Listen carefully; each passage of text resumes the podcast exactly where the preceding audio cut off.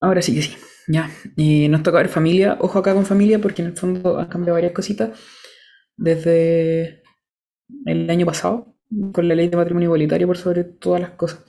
Tampoco es que los cambios han sido tan, tan, tan, tan, tan grandes, pero eh, vale la pena tenerle, tenerlo en cuenta, porque para todos los efectos esa ley entró, se, se dictó en diciembre, salió, pero entró en vigencia en marzo. Entonces, para, lo, los al menos que vienen ahora a mitad, a mitad de año y los que vienen después de enero del 2023, obviamente la ley de matrimonio igualitario va a ser preguntada. El apunte creo que está modificado ya, está actualizado. No son grandes cambios, insisto, pero obviamente no pueden salir a decir que el matrimonio, ¿cierto?, es un contrato solemne entre un hombre y una mujer. Em, respecto del derecho de familia, tenemos que partir señalando que la familia en realidad no está definida en el Código Civil ni en ninguna parte del ordenamiento jurídico. No obstante, en el artículo 815 relativo al derecho de uso y habitación, es posible eh, poder ver los elementos, elementos son feos como cosificando a la gente, a los integrantes de la familia. El Código Civil hace una referencia a que la familia comprende al cónyuge y los hijos.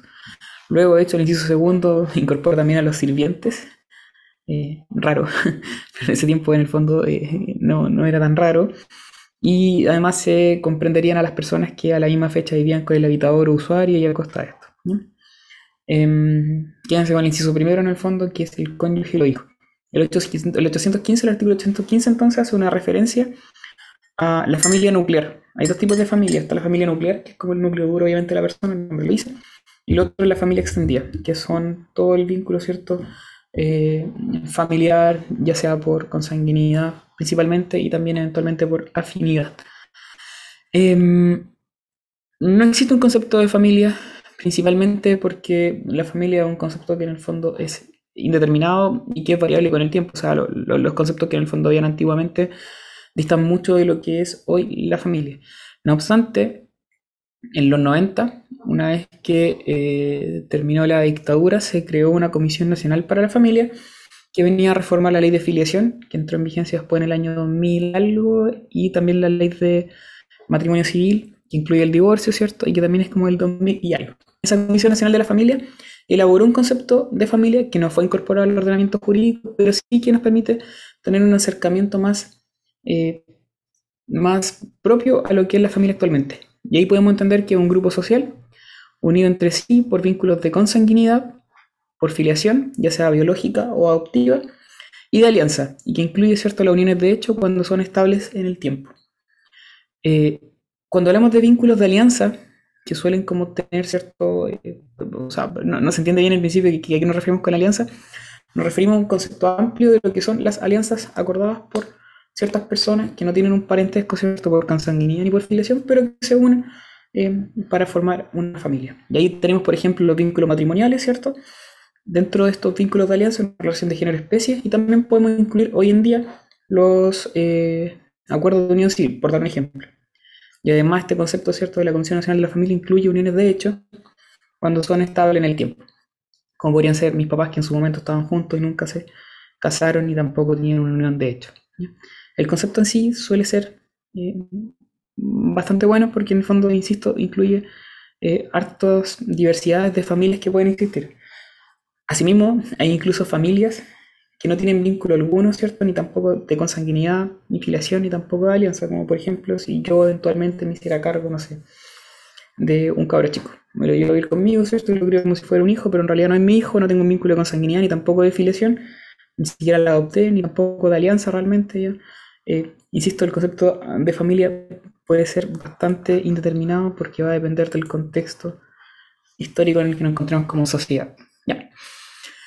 Eh, en cuanto al derecho de familia, son un conjunto de normas y preceptos que regulan las relaciones personales y patrimoniales de los miembros de familia entre sí y respecto de terceros. ¿ya? Es el concepto de derecho de familia objetivo, de la diapositiva invertido. Vale, la web. En cuanto a lo subjetivo, una facultad, son facultades, poderes que nacen de aquellas relaciones que dentro del grupo familiar mantiene cada uno de los miembros con los demás para el cumplimiento de los fines superiores de la entidad familiar. El derecho de familia abarca dos grandes temáticas. El matrimonio, por una parte, y comprende dos grandes estudios. Uno el matrimonio y el segundo la afiliación. Eh, hoy día vamos a ver principalmente lo que es matrimonio. Vamos a llegar hasta, hasta donde lleguemos sociedad conyugal. Yo creo que hasta el tema de la administración de la misma. Y el resto lo vemos la próxima semana, lo que es eh, principalmente filiación ya, y algunos regímenes patrimoniales como los de separación total de bienes y participación en los gananciales.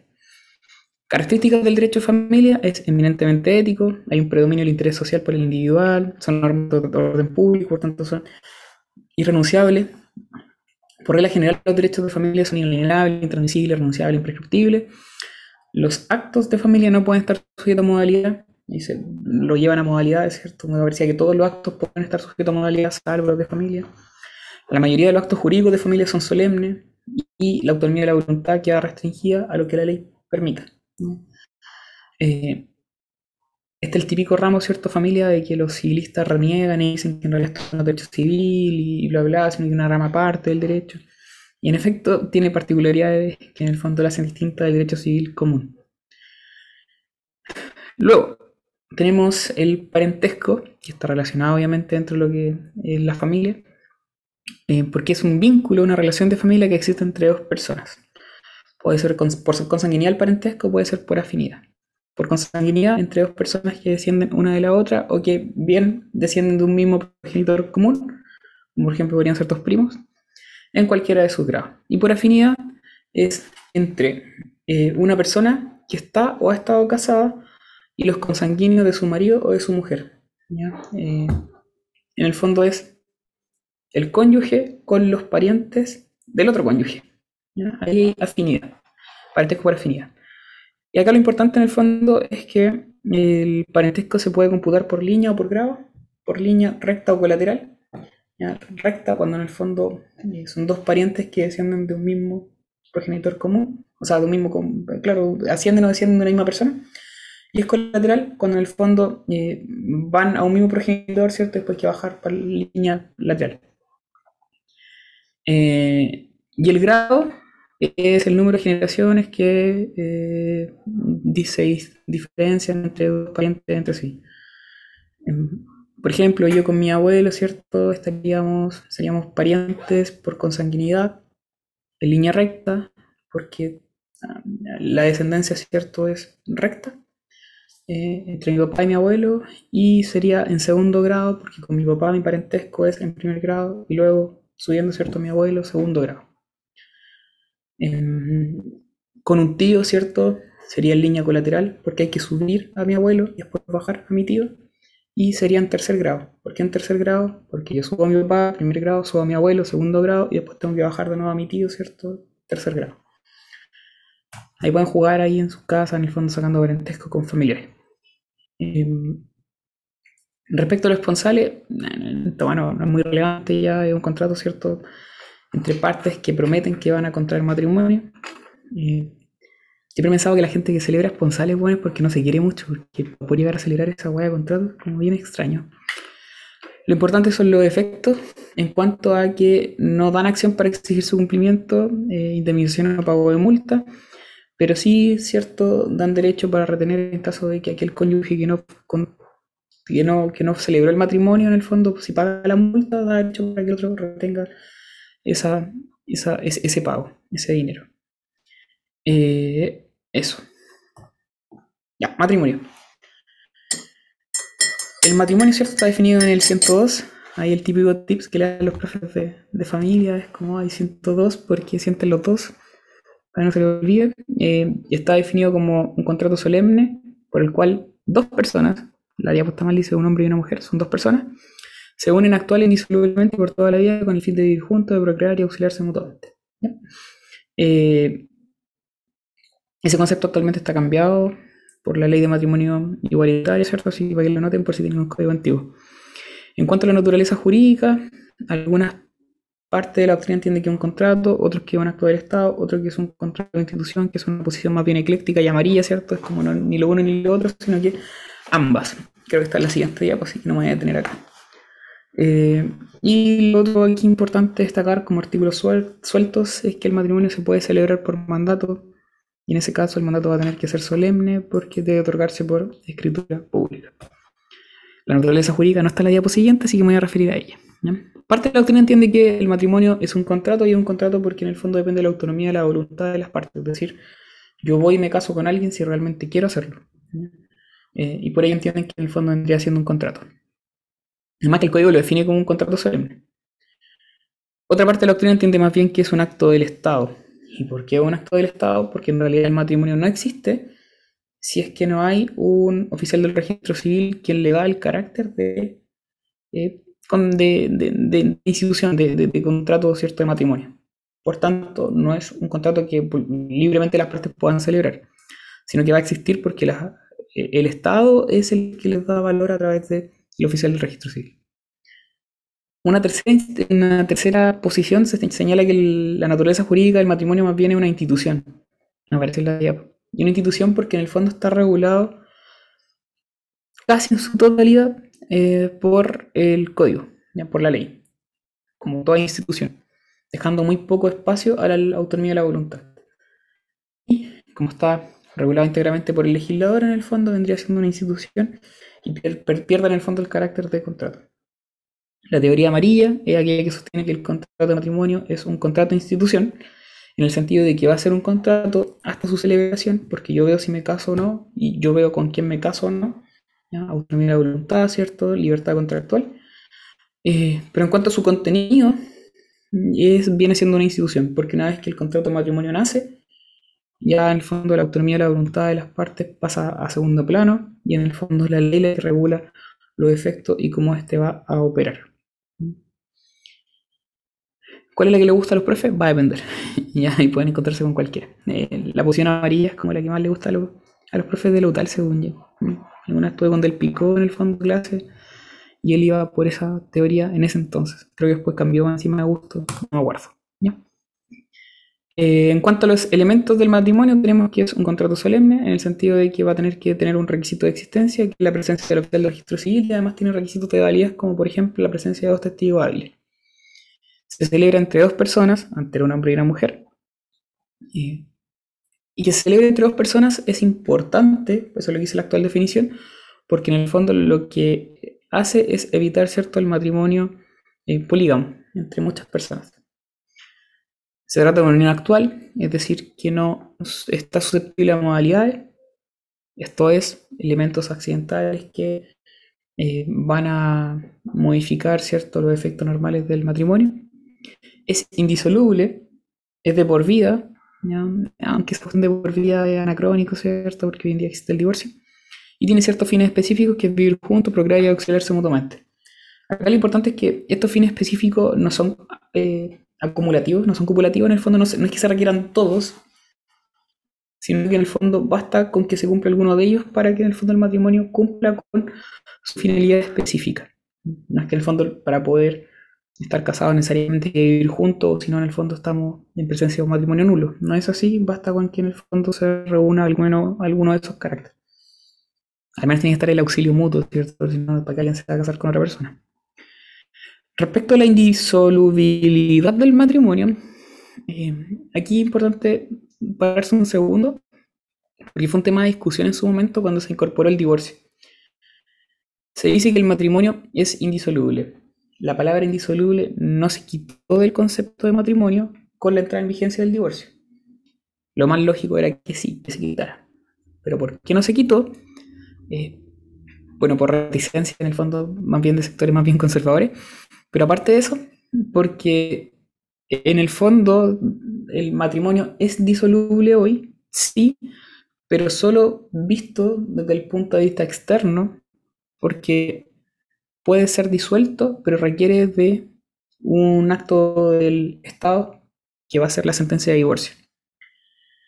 No es disoluble internamente, porque si lo fuera, las mismas partes del matrimonio podrían ponerle fin sin necesidad de recurrir al tribunal, sino que por su mera voluntad.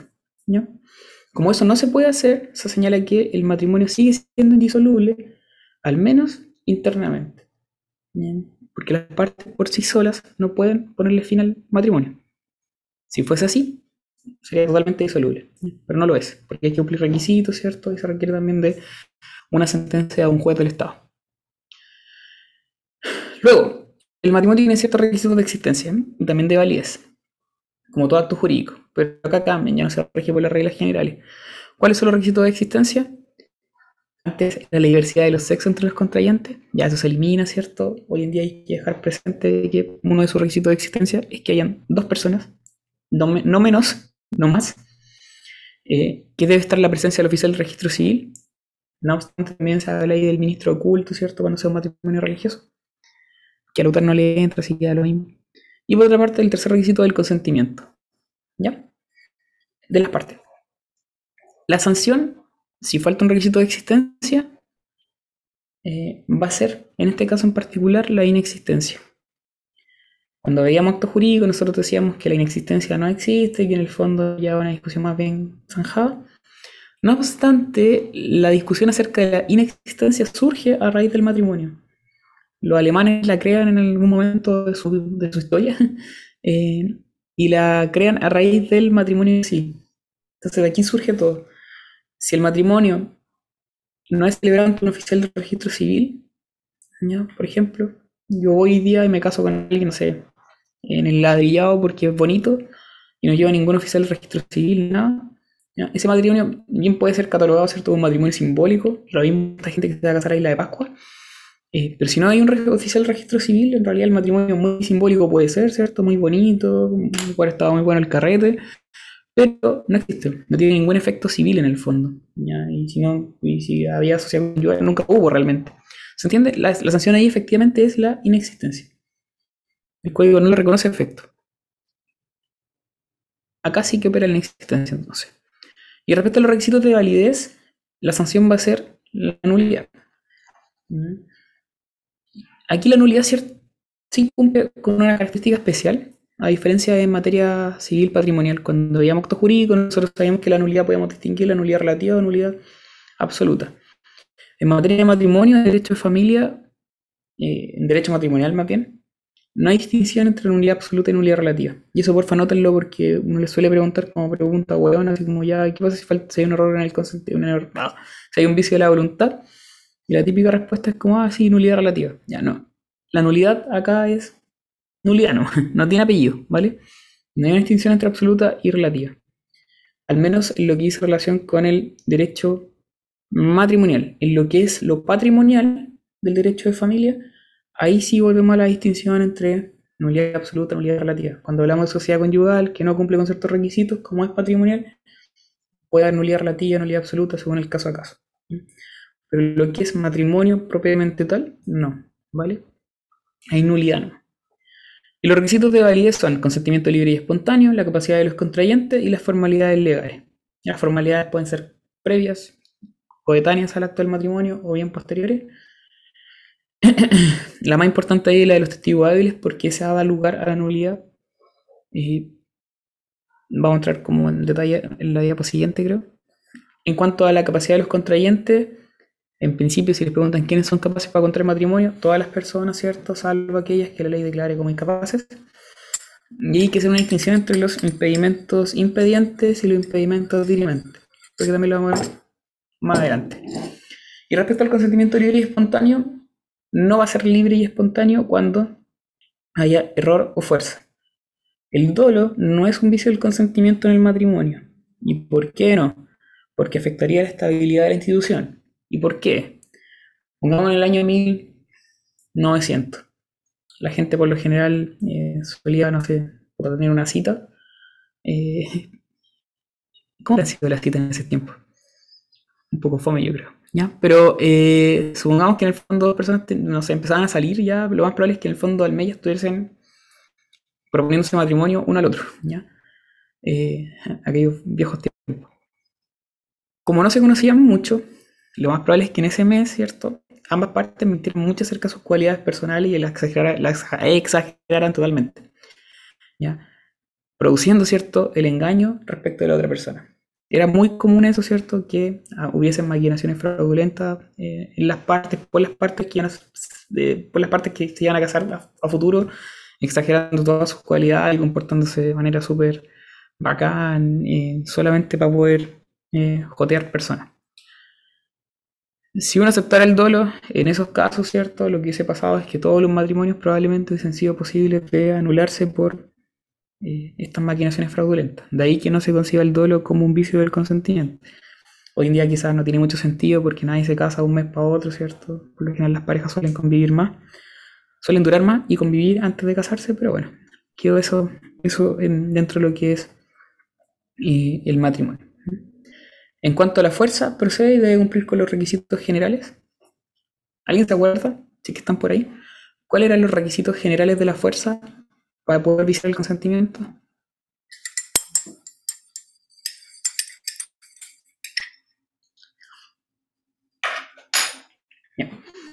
Que fuera eh, grave, injusta y determinante. Son los requisitos de la fuerza para que eh, pudiese en el fondo viciar el consentimiento. Y luego tenemos el error, ¿cierto? Que consiste de la falsa representación de la realidad motivada por ignorancia o por equivocación. Y puede recaer sobre la identidad de la persona. Típico caso de alguien que se casa con el, gemelo de aquel con el quien en realidad se quería casar. Gemelo mellizo, no me acuerdo cuál es. los que son iguales. En segundo lugar, el error puede recaer también sobre las cualidades personales del otro contrayente atendiendo a los fines del matrimonio o a su naturaleza y que sean determinantes. Hay, ojo, porque por lo general cuando les preguntan estos logrados se quedan con y cuando recaen las cualidades personales. No es suficiente responder eso, tiene que ser sobre las cualidades personales, siempre y cuando atendiendo a los fines o a la naturaleza del matrimonio, estas sean determinantes para la celebración del mismo. Si fuese solo sobre las cualidades personales, cualquier error en el fondo podría llevar a pedir la nulidad del matrimonio por error en las cualidades personales, como por ejemplo podría ser un error en el patrimonio. Yo creo que me estoy casando con alguien que, no sé, es millonario y resulta que no. Eh, de ahí que tiene que ser siempre mirando los fines y la naturaleza del matrimonio. El típico ejemplo acá que se pone, el de la impotencia, en el fondo la impotencia es o no es eh, un posible error sobre las cualidades personales yo me caso con una mujer, por ejemplo, que no puede engendrar hijos. Eh, también podríamos poner el caso de ella, en el caso de que yo fuera impotente y hay una diferencia entre la impotencia cubendi o la impotencia generandi. ¿ya? Está en el apunte que lo he explicado, pero la impotencia cubendi es cuando no se puede mantener relaciones sexuales y la impotencia generandi es cuando no se puede procrear, ¿ya? como tal, no tener hijos. Ahí se entendería que solo la primera y en el fondo podría ser susceptible de nulidad eventualmente. Ya. Eh, y eso relacionado ¿cierto? Con, la, con la capacidad, o sea, perdón, con uno de los fines del matrimonio, que es procrear. Bien, respecto a la capacidad, el más importante quizás de, lo, de, lo, de los requisitos de validez. En principio, ¿cierto? Todas las personas son capaces para poder contraer matrimonio, que es como el principio que siempre tienen que repetir cuando les preguntan acerca de capacidad. La excepción es cuando tenemos incapaces. Ahí tenemos los impedimentos dirimentes, que se refiere precisamente a los incapaces en relación al matrimonio y cuya sanción es la nulidad, que no distinguimos cierto acá entre relativa y absoluta, sino que nulidad en sentido amplio. Están regulados en la ley de matrimonio civil también, y los podemos clasificar en absoluto y relativo. Respecto a los impedimentos impedientes, no son llamados incapacidades, sino que son más bien llamadas prohibiciones. No están reguladas en la ley de matrimonio civil, sino que están regulados en el Código Civil, y su sanción no es la nulidad, sino que una sanción más bien de carácter patrimonial y que suele decir relación con la imposibilidad de heredar. Eh, eh, y bueno, las sanciones en realidad varían según la prohibición, pero eso es como en general, que aplicarían casi todos los supuestos. En cuanto a los impedimentos dirimentes absolutos, porfa, apréndanselo de memoria.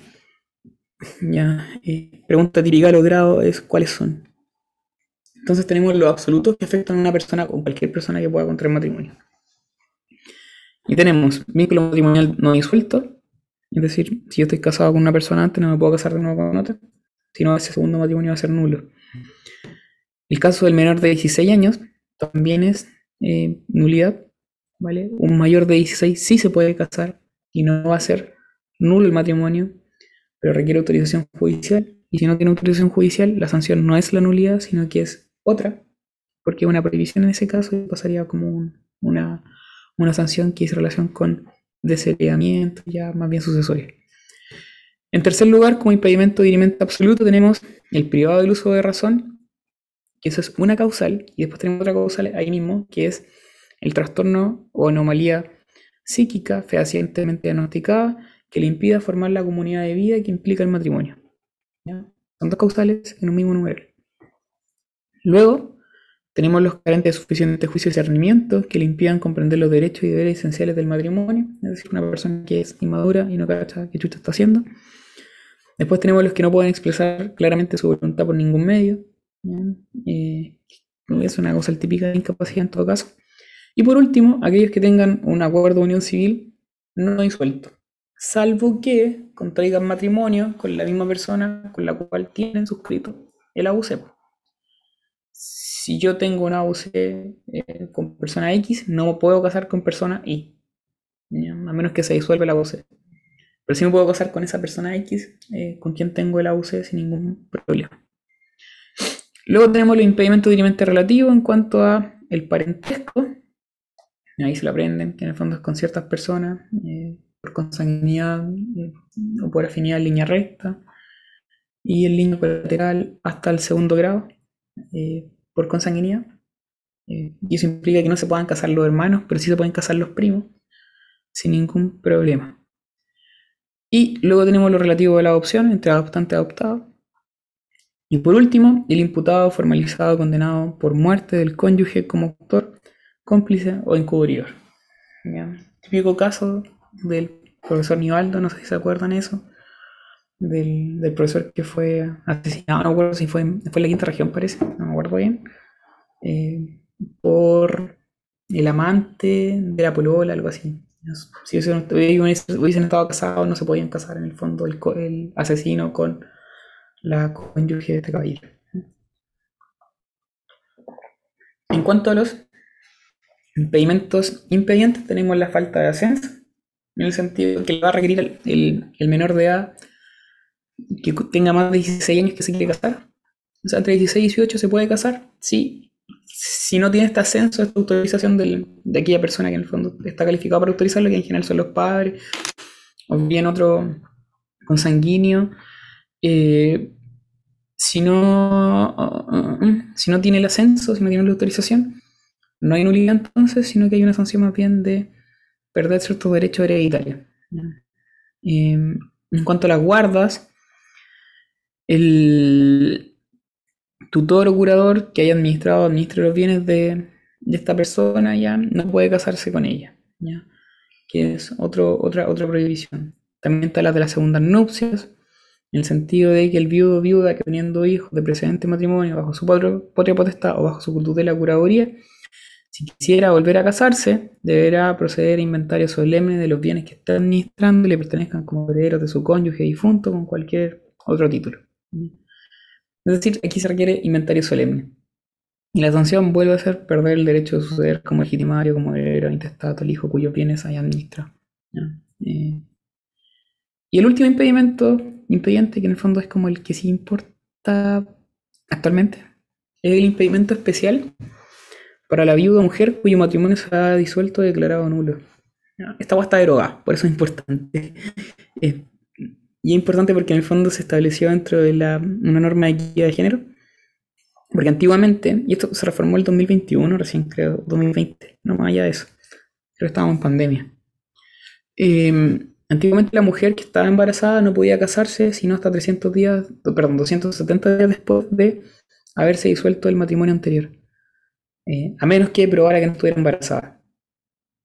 Esa prohibición se le ponía solamente a la mujer, no al hombre, y era porque así se evitaba que hubiera, si que la mujer, por ejemplo, estaba embarazada o se embarazaba justo después, dentro de esos 270 días, y se casaba a su vez, el hijo que iban a ser mm, de esa mujer podía ser hijo por presunción legal del, tanto del primer matrimonio como del segundo matrimonio. Y atendido ello se establecía esta prohibición. De que la mujer no podía casarse. ese impedimento impediente fue derogado porque hoy día no tiene sentido. Antes quizás sí, porque había una complejidad en cuanto a determinar la paternidad, pero hoy en día las pruebas de ADN, ¿cierto? Son bastante fáciles de hacer, no son tan lentas, se pueden hacer hasta por saliva, entonces como que vale callampa y por eso se derogó.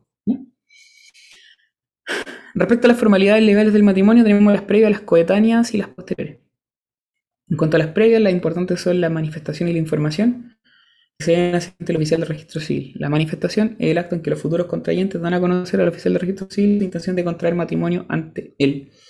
Y el segundo, en la información, es aquel acto también por el cual dos testigos que lleven los futuros contrayentes al registro civil eh, van a declarar acerca de la acerca de cerca, cerca, cerca, cerca de eh, que los cónyuges, o futuros cónyuges más bien, no están sujetos a ninguna prohibición ni ningún impedimento dirimente.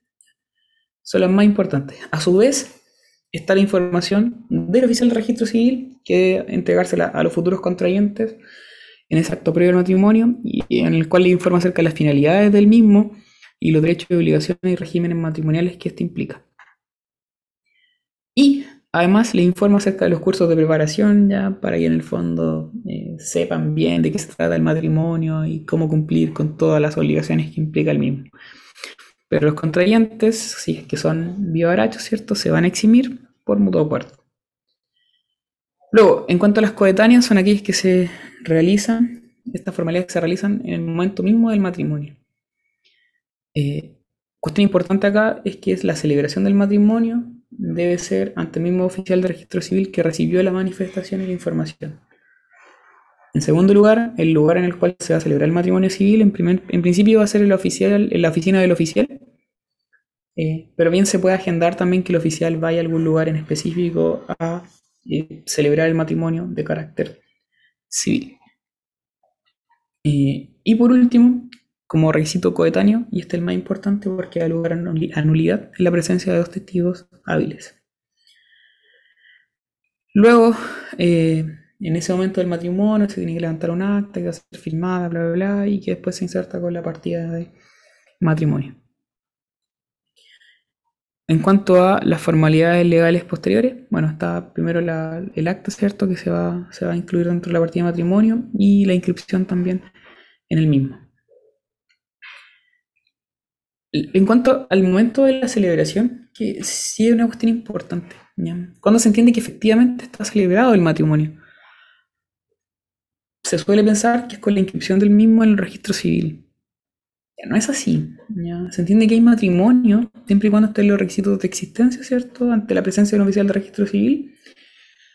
Y cuando los cónyuges digan y aceptan, ¿cierto? Que se quieren casar entre ellos. Eh, ante dos testigos hábiles y ante la presencia del oficial de registro civil. Con eso basta para que exista matrimonio. Muchas veces antes lo que pasaba era que eh, los cónyuges, ¿cierto? En el fondo celebraban el matrimonio, todo el tema, bla, bla, bla, y esto se inscribía en el registro civil. Pero año 1900, por irme alguna fecha más atrás, se quemaba el registro civil y se quemaba, se quemaba la partida del matrimonio y el acta del matrimonio. Había no había matrimonio, porque en el fondo, eh, si hay una inscripción, ya no existe. ¿Mm? De ahí que fuera necesario el tema de eh, cómo se prueba el estado civil de casado. Y que una cuestión que ustedes habrán visto en sujeto. ¿Cómo se prueba el estado civil de casado? Pregunta a ustedes mientras tomo café. ¿Se acuerdan?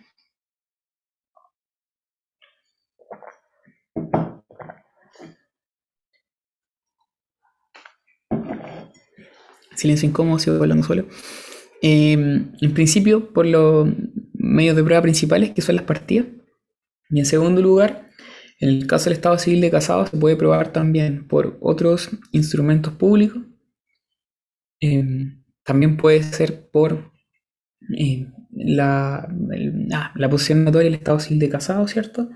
O bien por los dos testigos hábiles que estuvieron presentes en la celebración del matrimonio. La partida en sí tiene como, eh, tiene como función una cuestión probatoria, pero si no existe la partida, el matrimonio existe igual. Eh, simplemente tener que acreditarse de otra forma. En cuanto al matrimonio celebrado en el extranjero, está regulado en el artículo 80 de la ley de matrimonio civil. Debe cumplir con los requisitos de forma y de fondo de la ley del país en que se celebró el matrimonio, sin perjuicio de ello. Si se quiere inscribir en Chile, va a tener que respetar los impedimentos dirimentes, el consentimiento debe haber sido libre y espontáneo, y debe ser obviamente entre dos personas, no se puede inscribir un matrimonio polígamo. Y en cuanto a los efectos, eh, lo más importante acá es que en el fondo, una vez que toma validez en Chile, ¿ya? Eh, una vez que se inscribe en el registro civil de la primera sección de la comuna de Santiago, eh, va a tener el mismo valor que un matrimonio celebrado en Chile, pero cambia el régimen de bienes. Ya se entenderá que están casados con separación total de bienes, salvo que en el acto de la inscripción pacten sociedad conyugal, o bien en régimen de participación en los gananciales. Pero el régimen por defecto, un matrimonio celebrado en el extranjero que se inscribe en Chile, ya, eh, va a ser la separación total de bienes, en principio. Este artículo, el 135 del Código Civil, es relevante porque constituye el único supuesto, el único, por eso hay que marcarlo, eh, en que se puede pactar la sociedad conyugal. En ningún otro supuesto la sociedad conyugal se pacta, sino que opera en defecto. ¿vale? Este es el único supuesto, insisto, donde las partes pueden libremente decidir si no vamos por sociedad conyugal y pueden pactarlo de común acuerdo. Por último, para que quede claro también, hay un matrimonio religioso, ¿cierto? Que, hay, que se celebra ante un ministro de culto autorizado por el Estado. Eh, y que después va a levantar cierto un acta también del matrimonio y todo el tema. Pero que va a tener que inscribirse en el registro civil correspondiente en un plazo de ocho días corridos para que tenga valor civil. Ejemplo, yo me caso por la iglesia mañana. Ese matrimonio que yo celebro por la iglesia es válido, ya en principio sí, pero en el derecho canónico va a ser válido. Respecto de lo que dice relación con los efectos civiles de ese, de ese matrimonio canónico, no va a tener efectos civiles salvo que yo lo inscriba dentro de los ocho días siguientes a la celebración del mismo. Si yo no lo inscribo dentro de los ocho días siguientes corrido, muy matrimonio católico será, ¿cierto? Muy reconocido por el Papa va a estar, pero no va a tener ningún efecto civil y por tanto la sociedad conyugal, participación en los gananciales, separación total de bienes, presunción de paternidad, ya, todos los efectos propios del matrimonio no le aplican. De ahí que podemos concluir que en Chile solamente existe, nuestro ordenamiento jurídico solamente reconoce un matrimonio, que es el matrimonio civil que se puede celebrar de dos formas distintas, ya sea ante el oficial de registro civil o ante un ministro de fe, ante un ministro de culto. Eh, perdón, ministro de culto de una entidad religiosa, ¿vale? Autorizada por el Estado. Pero sigue siendo un mismo matrimonio porque después hay que inscribirlo en el registro civil y ratificarlo. Ya, llegamos a la parte más alegre, ¿cierto? ¿Cómo termina la vida en común de los cónyuges? Eh, cónyuges, ya, no digan cónyuges. Bien, ¿cómo termina la vida en común? Puede ser con disolución del vínculo matrimonial o sin disolución del vínculo matrimonial. Sin disolución del vínculo matrimonial estamos en presencia de la separación, que puede ser de hecho, o también judicial. Eh, y con disolución del vínculo matrimonial tenemos, por tanto, cuando termina el matrimonio, va a ser con sentencia firme de divorcio. Ojo acá con las palabras, porque en general se les va la wea. Hay que decir sentencia firme. No basta la pura sentencia de divorcio, es necesario que esté firme. Si no está firme, no hay divorcio todavía. Eh, sentencia firme de divorcio, sentencia firme de nulidad del matrimonio, muerte natural, muerte presunta, y entre muerte presunta coloquenle entre paréntesis que va a terminar, ¿cierto?, con la declaración de eh, el ah, ¿cómo se llama? Eh, ah, se me olvidó, ya, pero con la definitiva, ya con la etapa definitiva de la muerte presunta. Eh, y luego tenemos la ley 21.120, que es la identidad de género, que en el fondo también establece una forma de determinar el matrimonio, cuando hay cambio de sexo registral. Antes de la ley de matrimonio igualitario, con la sola dictación de la sentencia que acogía el cambio de eh, sexo de uno de los cónyuges, se terminaba el matrimonio. Hoy en día no es así. Como se acepta el matrimonio igualitario, eh, el hecho de que uno de los cónyuges cambie de sexo no implica inmediatamente que el matrimonio termine. Pero sí se abre un plazo, que no recuerdo cuánto era, en que está la ley 21.120, para que las partes, si así lo, si así lo quieren, si así lo quieran, pueden solicitar el término del matrimonio. Si no, pueden mantenerse casados sin ningún problema, porque hoy en día, ¿cierto? El matrimonio entre dos personas del mismo sexo es totalmente válido. Eh, aquí está, ya, ahí yo. En fin.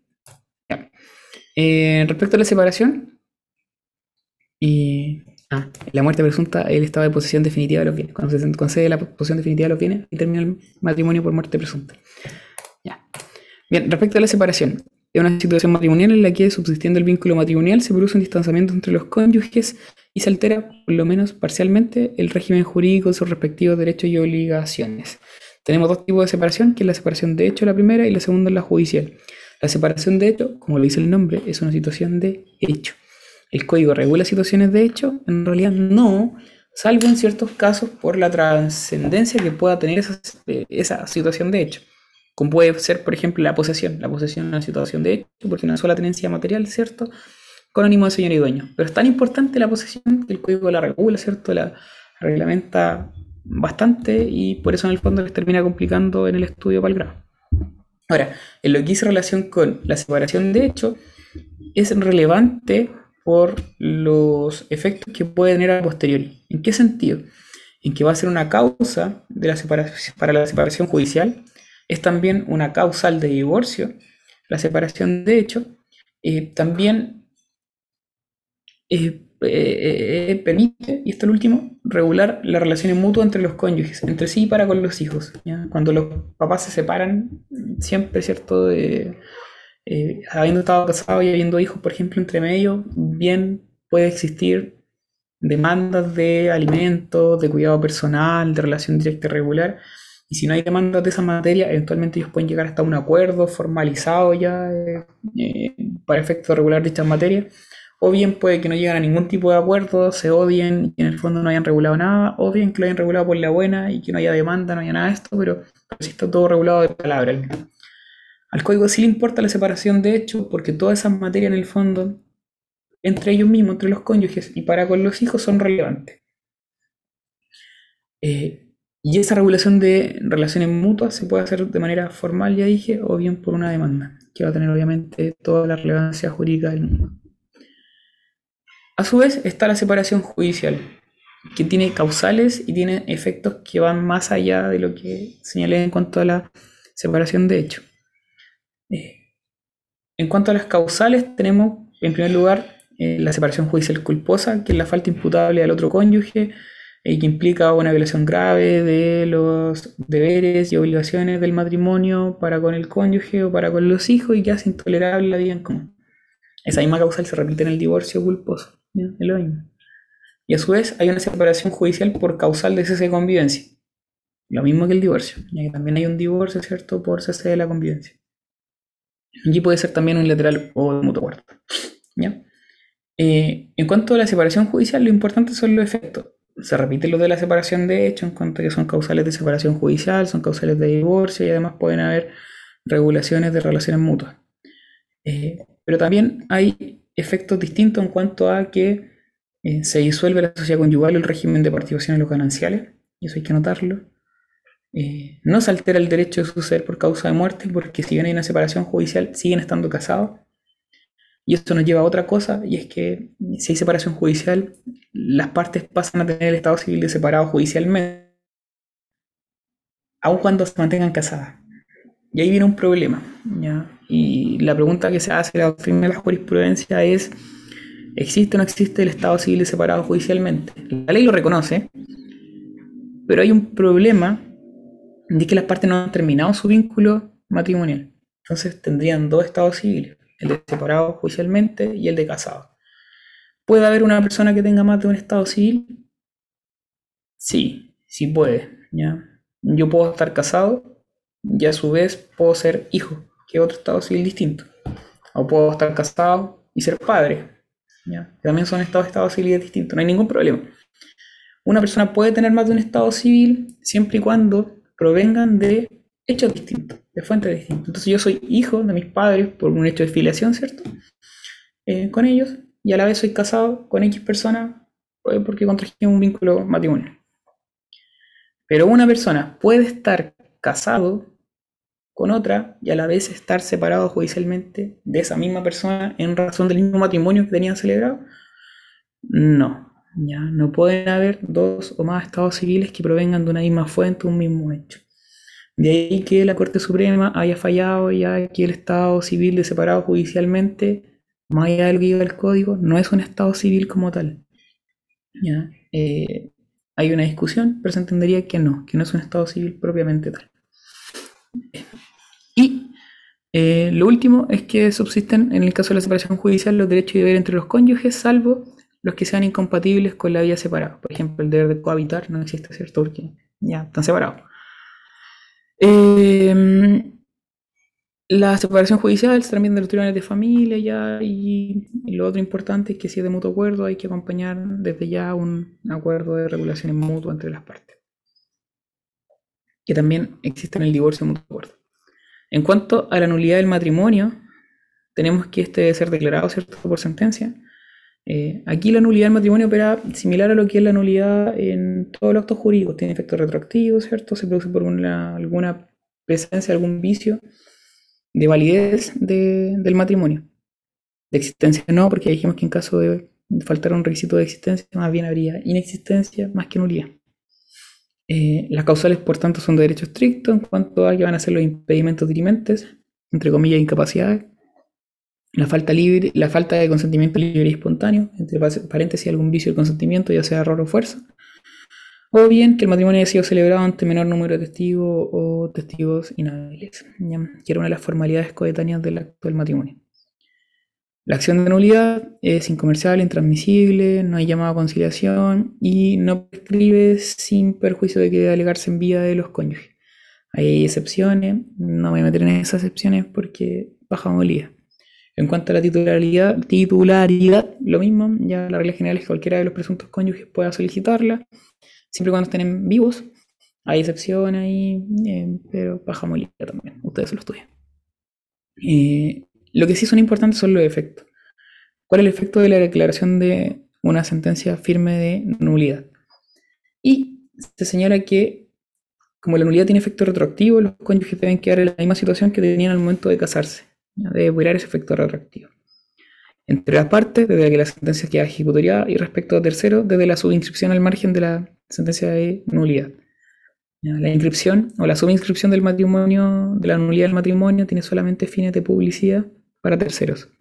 Lo mismo que el divorcio.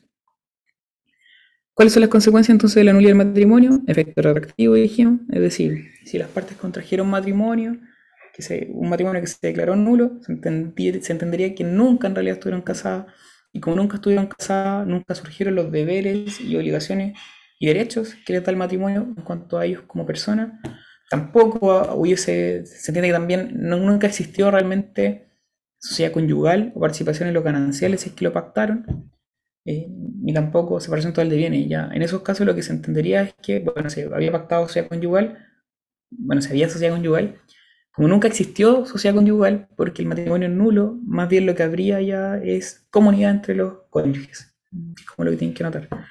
Eh, nunca, esto es lo último, nunca se afecta con la unidad del matrimonio a la afiliación determinada. Si nosotros aplicamos a rajatabla el efecto retroactivo de la nulidad del matrimonio, podríamos concluir que entonces nunca hubo filiación matrimonial, por dar un ejemplo. Pero como eso afecta a niños, niños, adolescentes, ¿cierto? Em, y por tanto su interés superior, tendría que, por la propia ley, la nulidad nunca afecta la filiación determinada. Y si alguien nació dentro de un matrimonio nulo, su filiación se mantiene tal cual, ¿ya? no se anula por ende con la nulidad del matrimonio. Es como la única excepción. Ahora, lo otro que puede pasar es que ese matrimonio sea nulo, pero nulo putativamente hablando. ¿Qué es el matrimonio putativo?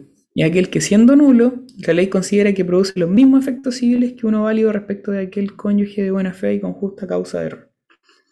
Por ende, si el matrimonio se entiende putativamente, o sea, nulo putativo, eh, lo cierto es que ese efecto retroactivo que comentábamos antes no se produce. ¿Por qué?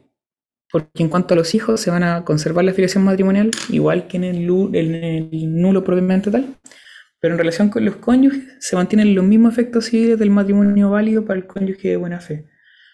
Por tanto, si había sociedad conyugal ¿ya? y el matrimonio es putativo, se entiende que la sociedad conyugal persiste, siempre existió, más allá de la nulidad. No tiene efecto retroactivo y por tanto no se entiende que hay comunidad, sino que hay sociedad conyugal propiamente tal o bien participación en los gananciales si eso fue lo que se pactó.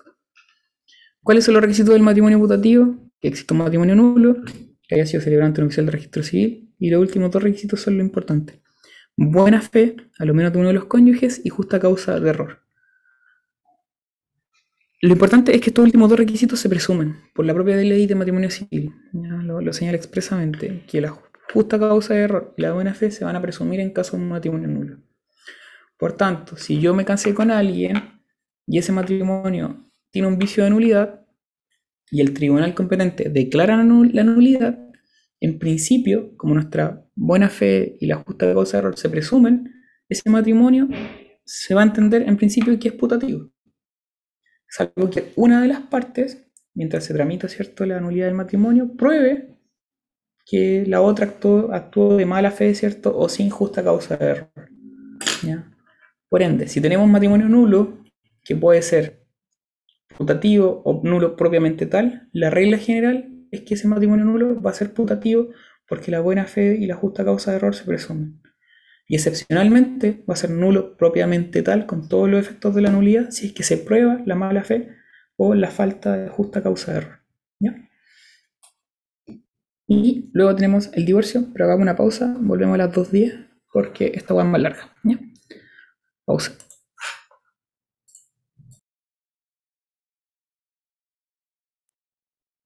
Ya. Sigamos, sigamos, sigamos. Em, sigo. Eh, ya, la última forma de poner fin al matrimonio es con el divorcio, sentencia firme de divorcio.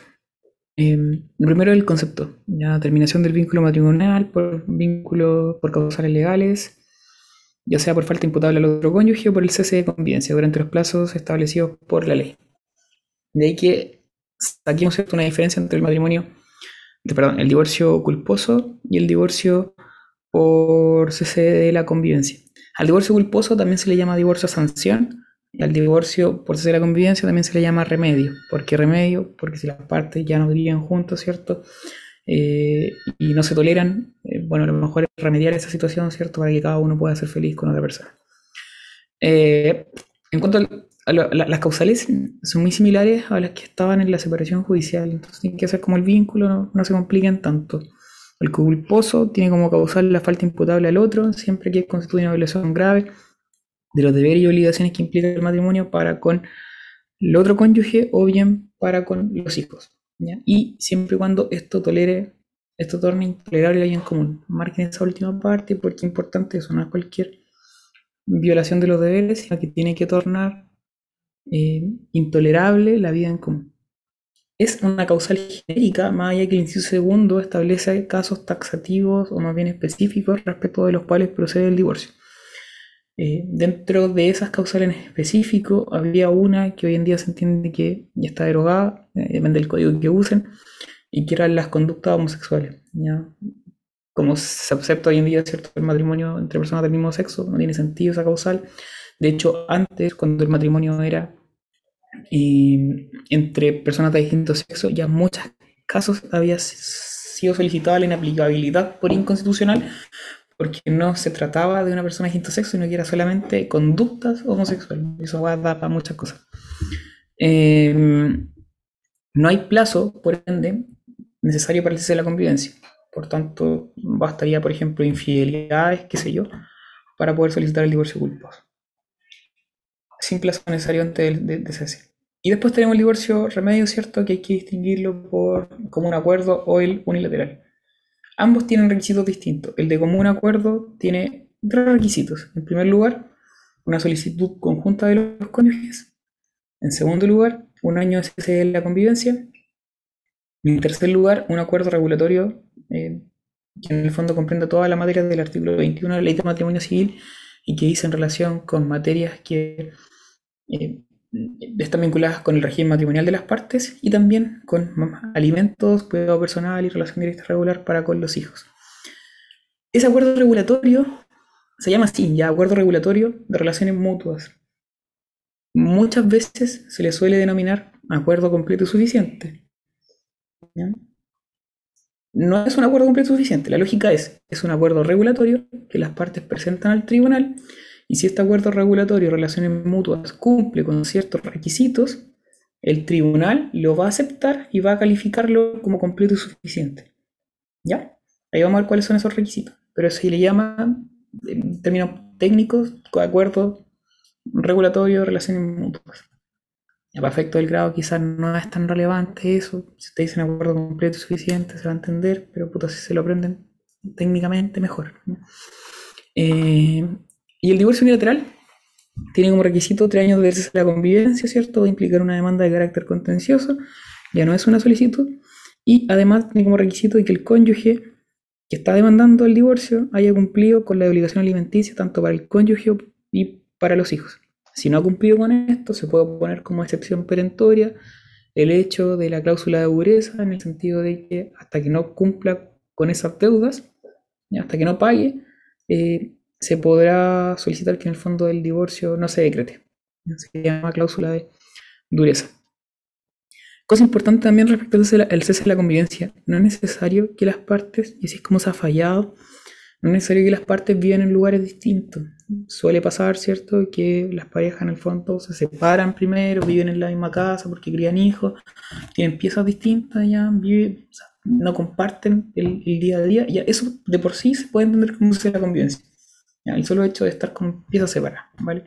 Por tanto, no es un requisito de que en el fondo tengan domicilio en lugares distintos. Obviamente, para fines probatorios, eso es mucho mejor. ¿ya? Eh, es necesario que vivan en lugares distintos necesariamente. Respecto de eh, la acción de... Ah, perdón, y lo otro. Respecto al divorcio como un acuerdo, igual se modificó hace poco la norma que regula el procedimiento. Hoy en día se acepta que sean de plano.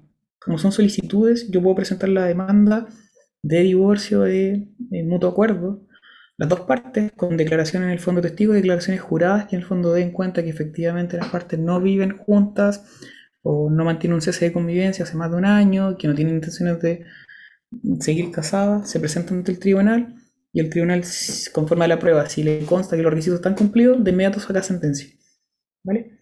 Y si no, si, si, le parece que el material probatorio no fue suficiente, bueno, ahí cita una audiencia preparatoria para efectos de que de preparatoria y de juicio, ya para que el fondo ahí se, se incorpore el material probatorio adicional y después se declare.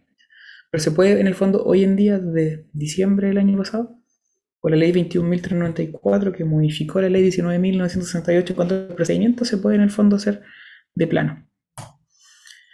Bien, eh, en cuanto a la acción de divorcio, pertenece exclusivamente a los cónyuges, corresponde a ambos se pone el culposo porque va a corresponder a la víctima, ¿cierto?, de, lo, de las faltas eh, graves.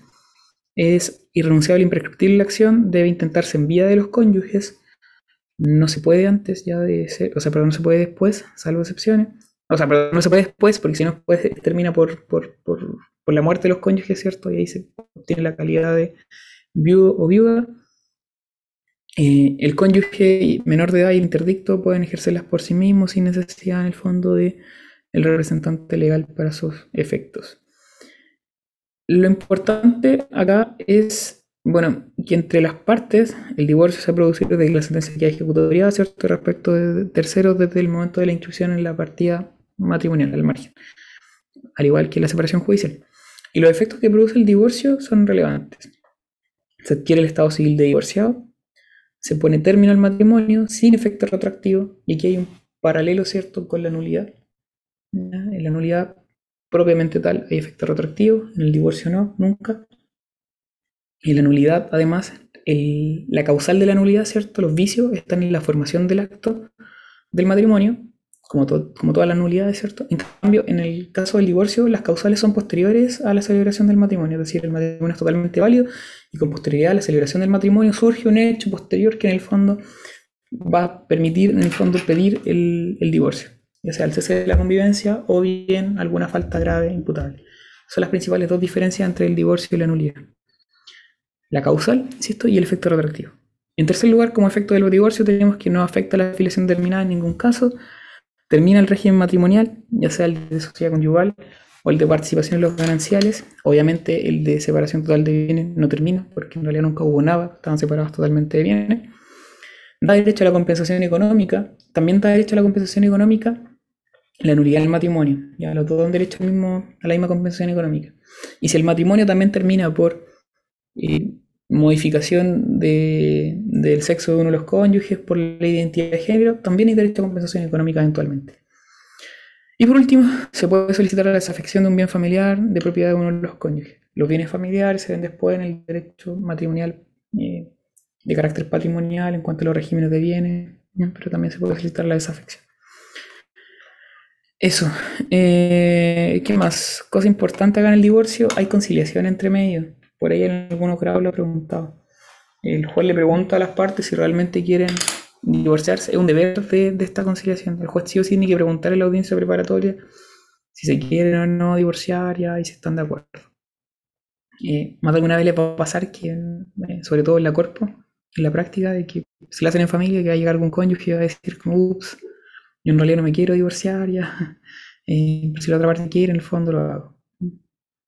Bien, en cuanto al divorcio extranjero, bueno, aplica el exequatur ya, la mujer en procesal, así que no, no tiene mayor importancia. Eh, respecto de la prueba del cese de la convivencia, y aquí hay un punto. Así que no lo preguntan esto en verdad lo grabo. Como que dejaron de preguntarlo, por suerte. La última vez que lo vi fue el 2020. ¿Y por qué no lo preguntan? La ley de matrimonio civil contempla reglas específicas para la prueba del cese efectivo de la convivencia. El tema es que esas reglas específicas que establece la ley de matrimonio civil hace años atrás eran totalmente válidas. Y ahí se distinguía entre los matrimonios celebrados antes de la ley de matrimonio civil y los posteriores. Los anteriores a la ley de matrimonio civil se podía probar el cese de la convivencia por cualquier forma. Y los posteriores conforme al artículo 22. Eh, hoy, esta regla del artículo 22 y siguiente en el fondo valen callampa porque la Corte Suprema ha señalado lo siguiente. Y es que en el procedimiento de familia la prueba se valora conforme a la regla de la sana crítica. Y como se valora con las reglas de la sana crítica, hay libertad probatoria. Entonces no tiene sentido que esta norma de la ley de matrimonio civil limite los medios de prueba, si en realidad la prueba se tiene que valorar conforme a la sana crítica, por la disposición de la propia ley. ¿Vale? Entonces, estos instrumentos que se establecen en la ley de matrimonio civil efectivamente van a ser fe respecto a la fecha cierta de la convivencia, pero nada obsta a que se pueda aprobar de otra forma. Por tanto, actualmente con la sola declaración de testigos se podría dar lugar al, divorcio por de la convivencia más allá que haya sido celebrado con posterioridad al 2004. ¿Ya? ¿Cuáles son las formas que establecía eh, la ley de matrimonio civil en el artículo 22? Dice relación con las materias, o sea, con los instrumentos en los cuales podía constar el acuerdo regulatorio de las relaciones mutuas. Y eh, esos podían ser escritura pública, acta extendida y protocolizada ante notario, acta extendida ante el oficial de registro civil, o bien transacción aprobada judicialmente. Transacción aprobada judicialmente. Eso es cuando en el fondo hay acuerdo entre las partes. Supongamos que las partes llegan a un acuerdo, ¿cierto? Y dan alimento respecto de los hijos y lo establecen por alguno de estos instrumentos. Como hay acuerdo, eh, se entendía que ese acuerdo da fecha cierta del cese de la convivencia. Podía pasar que en realidad no hubiera acuerdo, y en ese caso se entendía que la fecha cierta del cese de la convivencia iba a ser la notificación, la fecha de la notificación de alguna demanda judicial por alguna de las materias del artículo 21. Las partes se separaban, ¿cierto? No llegaban a acuerdo en alimento, que es lo que hacía una de ellas, demandaba a la otra, y cuando se notificaba esa demanda se entendía que ahí se producía el cese efectivo de la convivencia.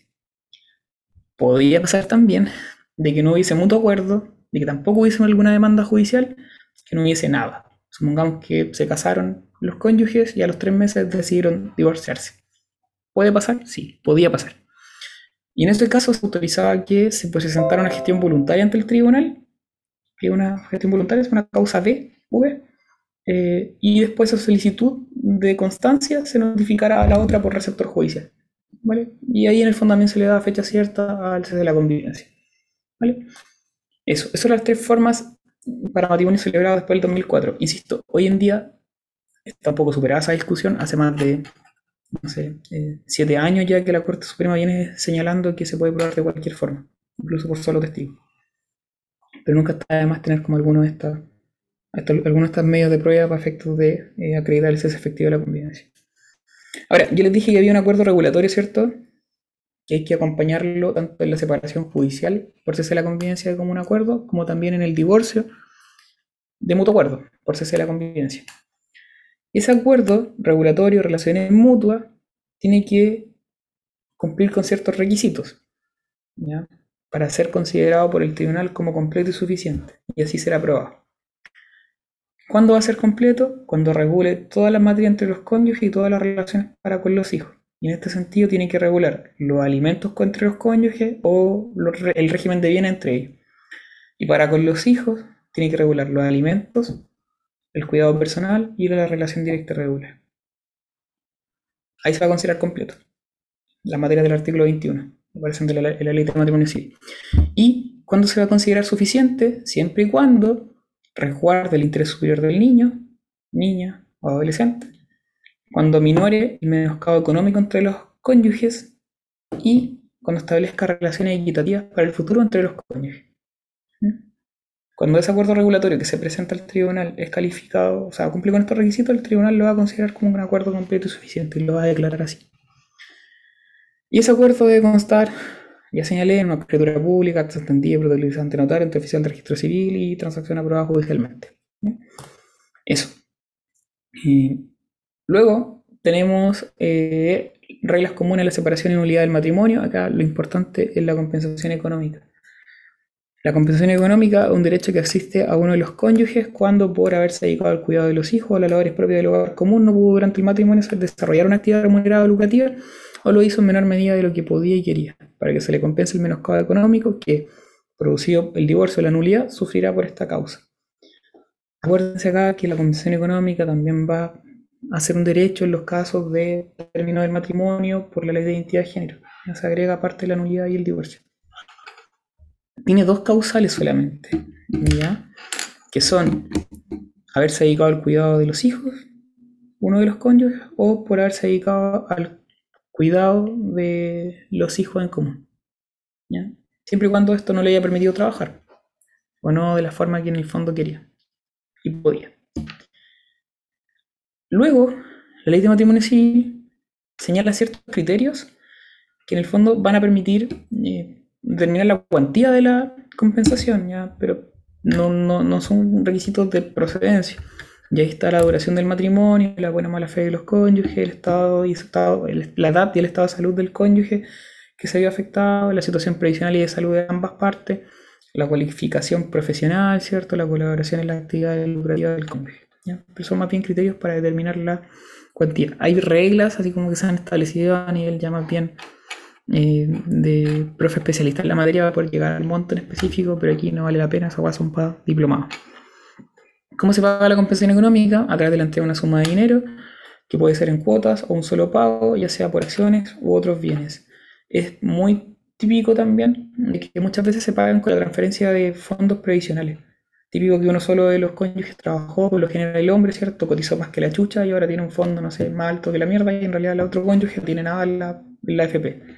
En esos casos, ya, perfectamente eh, podría haber una transferencia de fondo entre las distintas entre las distintas FP. También se puede pagar con la constitución de un usufructo, un uso o habitación. ¿Por qué se justifica la compensación económica? Por el enriquecimiento a expensas del otro. ya vieron en contrato, ¿cierto?, que uno de los principios, no de la contratación civil, sino que un principio más bien del derecho civil, es el repudio al enriquecimiento sin causa, ¿cierto? Era un poco lo mismo. Uno de los cónyuges pudo trabajar, ¿cierto? Se pudo formar como profesional solo porque el otro se dedicó a labores de la casa. Y eso. En cuanto a la conciliación, ya le, señalé, ¿cierto? En el fondo, en el divorcio opera, eh, pero no en, la nulidad. Se habla de eventualmente la mediación, pero la mediación es para otras materias, no específicamente para nulidad ni el divorcio y eso. Y Luego tenemos los efectos del matrimonio, que son los derechos y obligaciones que surgen a raíz del mismo. Siempre se habla de dos tipos de efectos principales, que es las relaciones personales entre los cónyuges, los derechos y deberes entre sí de carácter personal y por tanto de carácter más moral o ético, y los efectos patrimoniales que dan lugar a los regímenes matrimoniales, y también se incorporan ahí los regímenes, o sea, los bienes familiares y las capitulaciones matrimoniales. Hay otro tipo de efectos también, que no se ven acá en la materia como probablemente tal, que son los efectos de filiación, filiación matrimonial, que puede existir, y también derechos sucesorios, porque el cónyuge eh, va a ser un heredero privilegiado. Respecto a los derechos personales que surgen del matrimonio, son deberes positivos de carácter ético y solo entre los cónyuges. Está la numeración acá, no me voy a referir con estas webs porque tampoco lo suelen preguntar nunca, y es por ejemplo el deber de fidelidad, de socorro, ayuda mutua, respeto y protección recíproco, vivir en el hogar común, cohabitación, auxilio y expensas para litis. ¿ya? Apréndanselo, ojalá como el listado, una pequeña referencia a ello, en el apunto a ver si es súper largo, no es necesario que se lo aprendan de memoria todo porque no es relevante. Eh, sí es importante el hecho de que si se vulnera alguno de ellos puede dar pie eventualmente al divorcio culposo. Sobre todo lo más típico, ¿cierto? Hay el de fidelidad o bien el de respeto y protección recíproco, ¿cierto? Cuando hay violencia intrafamiliar, son como los más usuales. Luego tenemos, ahí también hay una discusión entretenida, pero que no viene al caso, que es como si la infracción de algunos de estos deberes puede dar lugar a indemnización eh, por responsabilidad contractual. ¿ya? Pero ya es una materia de otras cosas, así está lo mismo. Eh, luego tenemos los bienes familiares, que también se le llama el régimen primario de patrimonial, eh, y son aquellos que buscan asegurar a la familia un hogar físico estable y donde sus integrantes puedan desarrollarse con normalidad durante toda la vigencia del matrimonio. ¿Qué bienes son susceptibles de ser declarados por el Tribunal de Familia como bienes familiares? Los inmuebles que sirven para el hogar común y los muebles que guarnecen ese inmueble.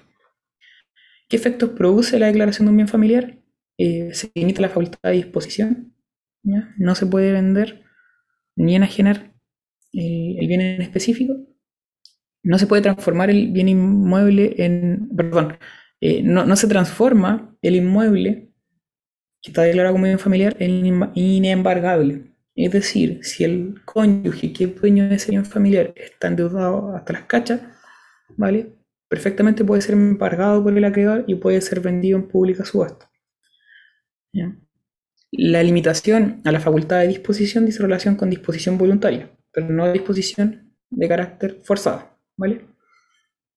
Y por último, da derecho al beneficio de ejecución. Ustedes lo vieron en la fianza, ¿cierto? En la fianza teníamos que el fiador podía alegar el beneficio de ejecución en cuanto a que no se le cobrara a él el crédito sin antes habérselo pedido al deudor.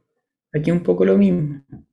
Eh, si la mujer, por ejemplo, en un matrimonio eh, entre dos personas de distinto sexo, vive en un inmueble con los hijos y logró la declaración de bien familiar respecto a él, eh, y el marido está lleno de deudas, ¿vale? Y el marido es el dueño de la casa, por poner un ejemplo, pero a lo mejor tiene otras propiedades, también tiene auto o tiene otras casas. Si el marido es demandado, ¿cierto?, por el banco que le está cobrando las deudas, y ese banco pretende pagarse de su crédito en relación a la casa que es declarado un bien familiar, perfectamente la mujer puede comparecer en el juicio alegando el beneficio de exclusión. Es decir, de que no se pague con esa casa, que no se embargue, ¿cierto? De que no se remate, sino que primero se le persiga al, acreedor, ah, perdón, al deudor, que el marido, en sus otros bienes, ¿vale? También posee ese beneficio de exclusión que en el fondo es como lo importante, junto con la limitación de la facultad de disposición. Necesariamente la declaración de bien familiar debe ser por sentencia judicial. Eh, puede ser por solicitud de uno de los cónyuges o bien por solicitud de ambos de común acuerdo. No hay ningún problema. Y en cuanto a la desafectación del bien familiar, va a ser por acuerdo entre los cónyuges, ahora por escritura pública sin ningún problema, o bien por resolución judicial seguido por el cónyuge propietario contra el no propietario, porque se perdió el carácter, por ejemplo, de eh, bien común de la familia, en el fondo, servir para, para el bien común de la familia, o bien por resolución judicial cuando el matrimonio ha sido declarado nulo, divorciado, por divorcio o por muerte, ya cuando termina el matrimonio. Los bienes familiares cobran sobre todo importancia en los regímenes de separación total de bienes y participación en los gananciales. En la sociedad conyugal no es tanto, porque si hay sociedad conyugal, ¿cierto? En, teoría los dos cónyuges van a ser propietarios de un bien eventualmente.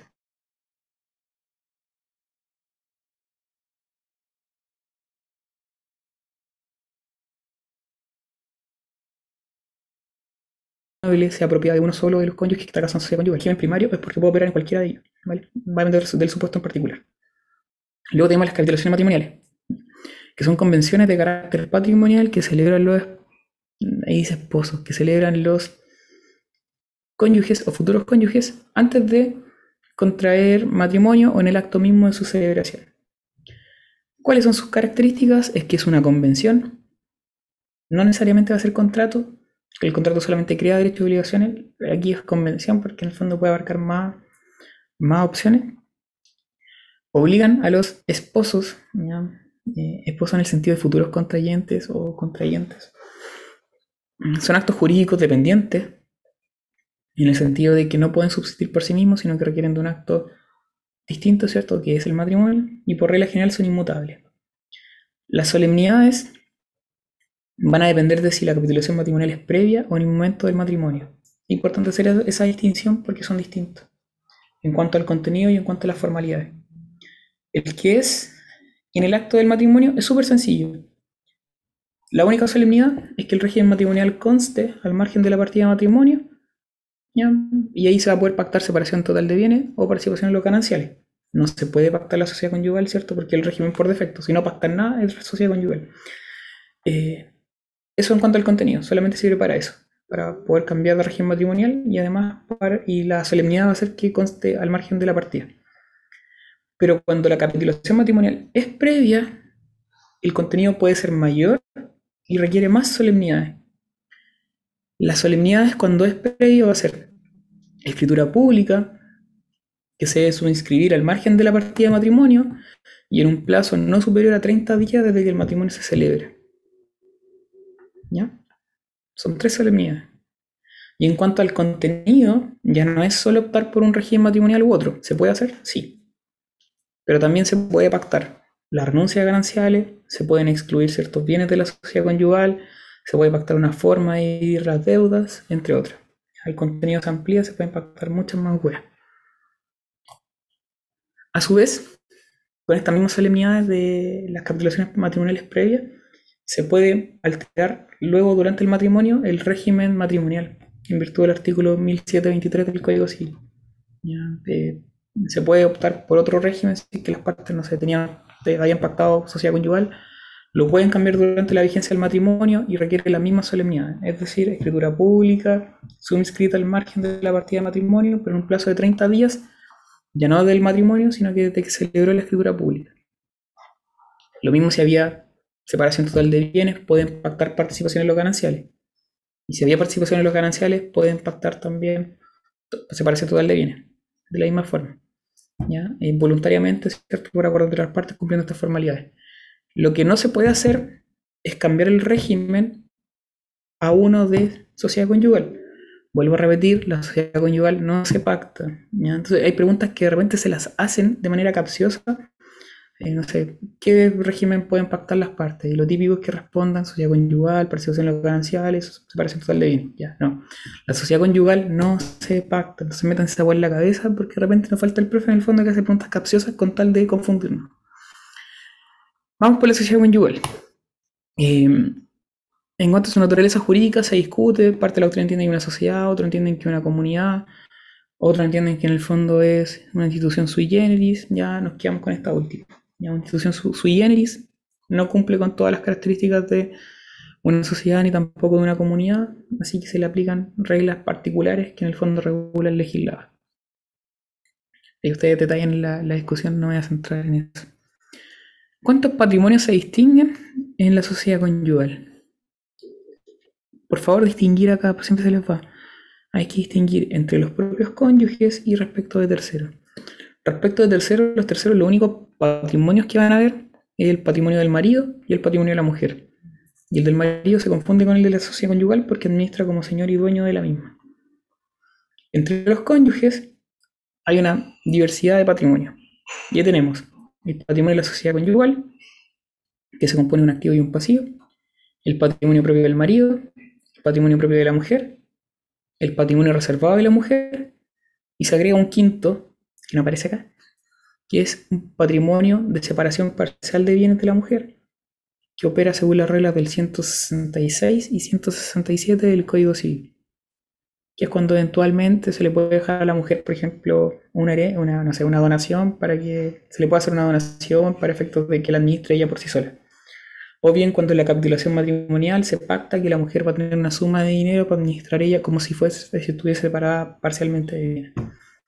Son cinco. Ese último como que a nadie le importa, ya lo mismo, pero anótenlo por ahí que el 166 y 167.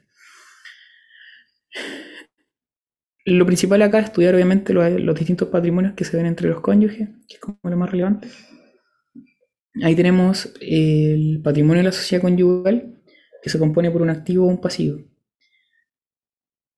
Ojo con los haberes de la sociedad conyugal. Tenemos el haber absoluto y el haber relativo. ¿ya? El haber absoluto son todos los bienes que ingresan a la sociedad conyugal en forma definitiva sin derecho a recompensa para los cónyuges. Y el relativo son los bienes que ingresan a la sociedad conyugal, otorgando al cónyuge aportante o adquirente un derecho de recompensa que éste hará valer al momento de liquidarse la sociedad conyugal. Se agrega como haber el haber propio de los cónyuges. Ese haber propio de los cónyuges entra a la administración de la sociedad conyugal ¿Y quién administra por regla general? El marido. El marido va a administrar también, aparte del haber absoluto y el relativo, el haber propio de los cónyuges, tanto de él como el de la mujer. Pero, pero, pero, pero, pero, pero, pero, no es parte integrante como tal de la sociedad conyugal porque el haber propio sigue siendo, una vez finalizada la sociedad conyugal, del cónyuge que le correspondía por ser propio. ¿Ya? Es administrado por el marido o por quien corresponda, eventualmente, pero eh, al momento de liquidarse, el haber propio sigue siendo aquel que en el fondo le pertenecía por ser propia la hueá de él, ¿ya? No se entiende, se le aplica la regla de la administración de la sociedad conyugal, pero no así en cuanto a lo que es eh, la masa, ¿cierto?, que compone la sociedad conyugal como tal y que entra a la repartija después. Al haber absoluto, ¿cierto? Van a ingresar ciertos bienes sin derecho a recompensa. Aparecen cinco en el apunte, en la diapo, en todos lados. Lo importante son los tres primeros. Y tenemos salarios y emolumentos eh, devengados durante el matrimonio, los sueldos, ¿cierto? Todo, todo, todo. Los frutos, réditos, pensiones, intereses y lucros que provengan de los bienes sociales o propios de cada cónyuge devengado durante el matrimonio, nuevamente, y los bienes muebles e inmuebles que cualquiera de los cónyuges adquiera durante el matrimonio a título oneroso. ¿Ya? Después está la mina y la parte del tesoro que corresponde a esa base, la ustedes. No es relevante porque en realidad no, es raro que ustedes, ¿cierto?, encuentren una mina o que los cónyuges anden buscando mina y la denuncien. Lo mismo que encuentran tesoro. Entonces, los tres importantes son los primeros, ¿vale? Eso tiene que ser de memoria si les preguntan, lo más probable es que se haga referencia a ello. Esos son reprobatorios del grado. Los últimos dos quizás les tiran la oreja dependiendo del profe, pero no se van a echar la agua por eso. El haber relativo tienen el dinero aportado o adquirido por uno de los cónyuges a título gratuito durante la vigencia de la sociedad conyugal y los bienes muebles aportados o adquiridos a título gratuito por cualquier cónyuge durante la vigencia de la sociedad conyugal. Si se fijan, el 1 y el 2 en realidad es la misma wea porque el dinero, ¿qué es lo que es? Un bien mueble, un bien inmueble, un bien mueble. Y entonces entra, en la misma categoría de los bienes muebles aportados o adquiridos de lo gratuito por cualquier cónyuge durante la vigencia de la sociedad conyugal. Se agrega después el tesoro, cuando corresponda también hay una parte del tesoro, según el supuesto en específico, donación remuneratoria mueble, que se hace alguno de los cónyuges, cuando el servicio prestado no va a acción en contra de la persona servida, viene mueble adquirido por un cónyuge durante la vigencia de la sociedad conyugal cuando la causa o título de adquisición ha procedido ahí. Acá lo importante son los dos primeros nuevamente. Vienen muebles aportados adquiridos a título gratuito por cualquier, por cualquier cónyuge durante la vigencia de la sociedad conyugal. Pregunta, pregunta, pregunta, pregunta, pregunta, pregunta. Y me acuerdo que esto alguna vez la hizo el profe Isaac. El premio que uno se gana a raíz del quino o del loto. ¿A qué haber ingresa si está casado el cónyuge en sociedad conyugal? ¿Entra al haber absoluto o al haber relativo? Yo estoy casado, ¿cierto? Me compro un quino, me gano el premio.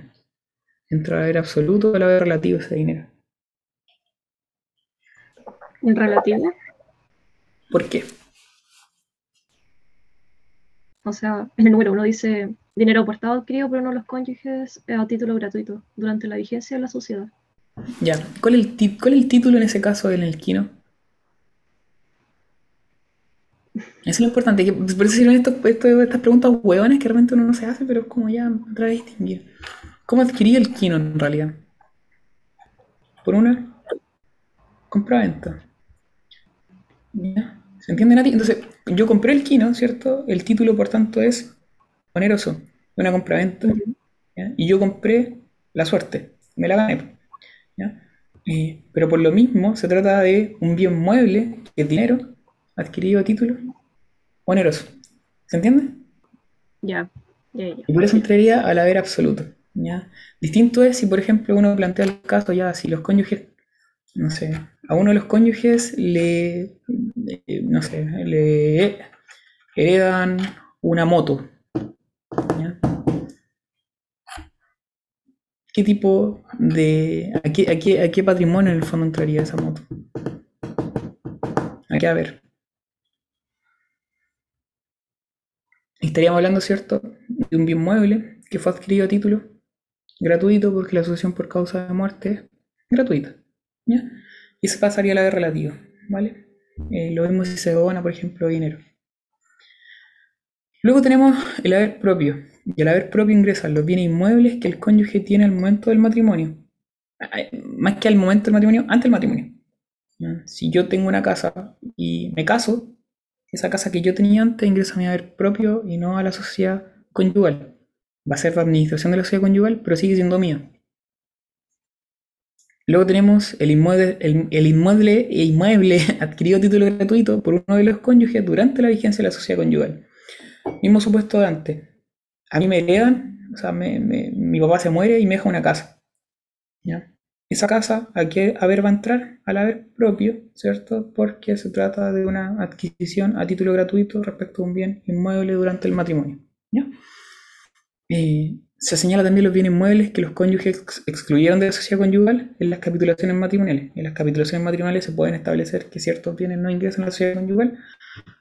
Si se colocan algunos bienes muebles que en el fondo las partes pueden haber con anterioridad, van a quedar en el haber propio. Los aumentos que experimentan los bienes propios de los cónyuges también van a ser del haber propio, los créditos recompensa que los cónyuges adquieren contra la sociedad y que pueden hacer valer el momento de la disolución, crédito recompensa, y los inmuebles subrogados a un inmueble propio o de uno de los cónyuges o a valores. Esta cosa siempre la explicaba en la tutoría, pero no le a paja explicarlo hoy día porque en realidad nunca la han preguntado, entonces me la voy a saltar. eh, eh, lo inmueble subrogado, acá está, cortito, es el reemplazo de una cosa o de una persona por otra, subrogada, que pasa a ocupar por su mismo lugar, que pasa a ocupar su mismo lugar jurídico. ¿Por qué existe esta regla de los inmuebles subrogados? Voy a explicar de nuevo la misma wea que dije que no iba a explicar. Pero supongamos que yo tenía una casa, ¿cierto? Antes de casarme. Y me caso. Esa casa, ¿cierto? Ingresa a mi haber propio. Una vez casado, yo quiero vender esa casa y la vendo. La vendo 100 millones de pesos, por dar un ejemplo. Está más cara que la chucha de las casas. Esos 100 millones, ¿a qué haber van a ingresar?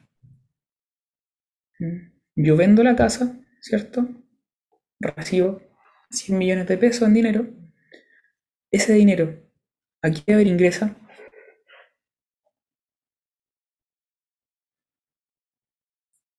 Va a ingresar al haber absoluto. ¿Y por qué ingresa haber absoluto? Porque se trata de una cosa mueble que yo estoy adquiriendo durante la vigencia de la sociedad conyugal, ¿cierto? Y que adquiría título oneroso, porque la compraventa es onerosa. Entonces la pregunta es, ¿es justo que si yo tenía una casa antes del matrimonio y después la vendo durante el matrimonio, por algo a cambio, que en el fondo que es equitativo en teoría, que son los 100 millones de pesos, esos 100 millones de pesos entren al haber absoluto y tenga que compartir los 50 y 50 con mi cónyuge?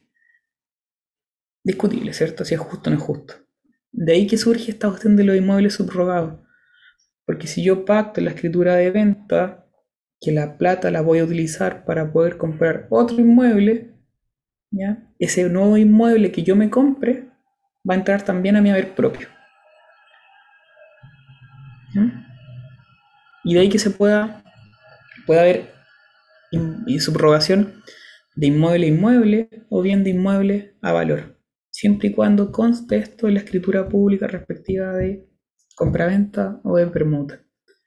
Y se respeten, se respeten ciertas reglas de proporcionalidad, pero ya basta que entiendan de que existe una regla de proporcionalidad, no es necesario que se aprendan la regla en sí, porque yo creo que ni el profe entienden porque es una hueá numérica, ¿vale? Ya, eso. Ya lo otro es el pasivo, y en cuanto al pasivo, lo que tienen que manejar principalmente es la obligación a la deuda y la contribución a la deuda.